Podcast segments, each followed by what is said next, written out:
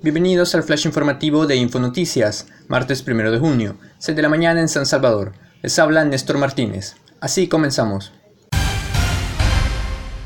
En medio de un ambiente político tenso, el pasado domingo 28 de febrero se celebraron las elecciones legislativas y municipales en todo el país, a la cual estaban llamadas alrededor de 5 millones de ciudadanos.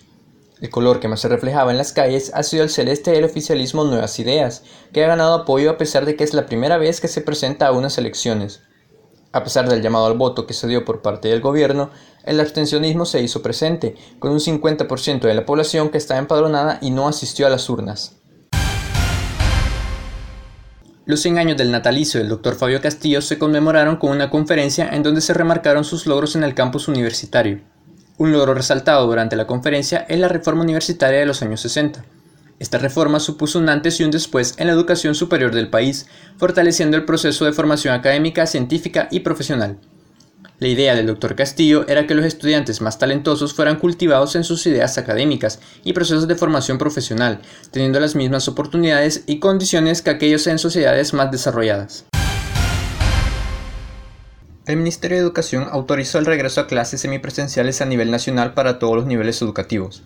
Este proceso se llevará a cabo de manera escalonada junto a la modalidad en línea.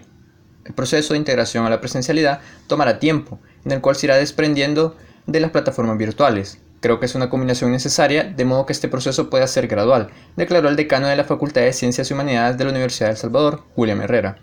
En la universidad ya hay grupos de estudiantes que están realizando prácticas dentro de las instalaciones. Ya se están dando ciertos indicios de que la presencialidad es una posibilidad real, añadió el decano de la UES. En conmemoración del Día Internacional de la Mujer, miles de mujeres se reunieron el pasado 8 de marzo donde se manifestaron para denunciar las violaciones a sus derechos y reclamar la despenalización del aborto.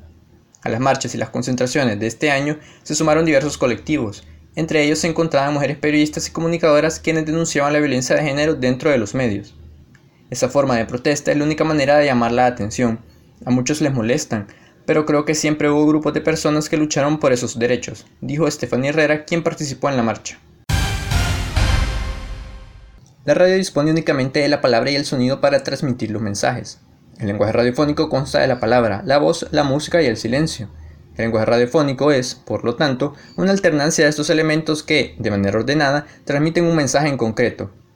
A fin de que puedan transmitir el significado correcto, el mensaje debe elaborarse mediante el uso de signos que sean comunes a las experiencias del emisor y el receptor, menciona Wilbur Schramm. Con esto ponemos fin al microinformativo, no sin antes invitarlos a que siga escuchando los programas de Infonoticias, el podcast de estudiantes de periodismo de la Universidad de El Salvador.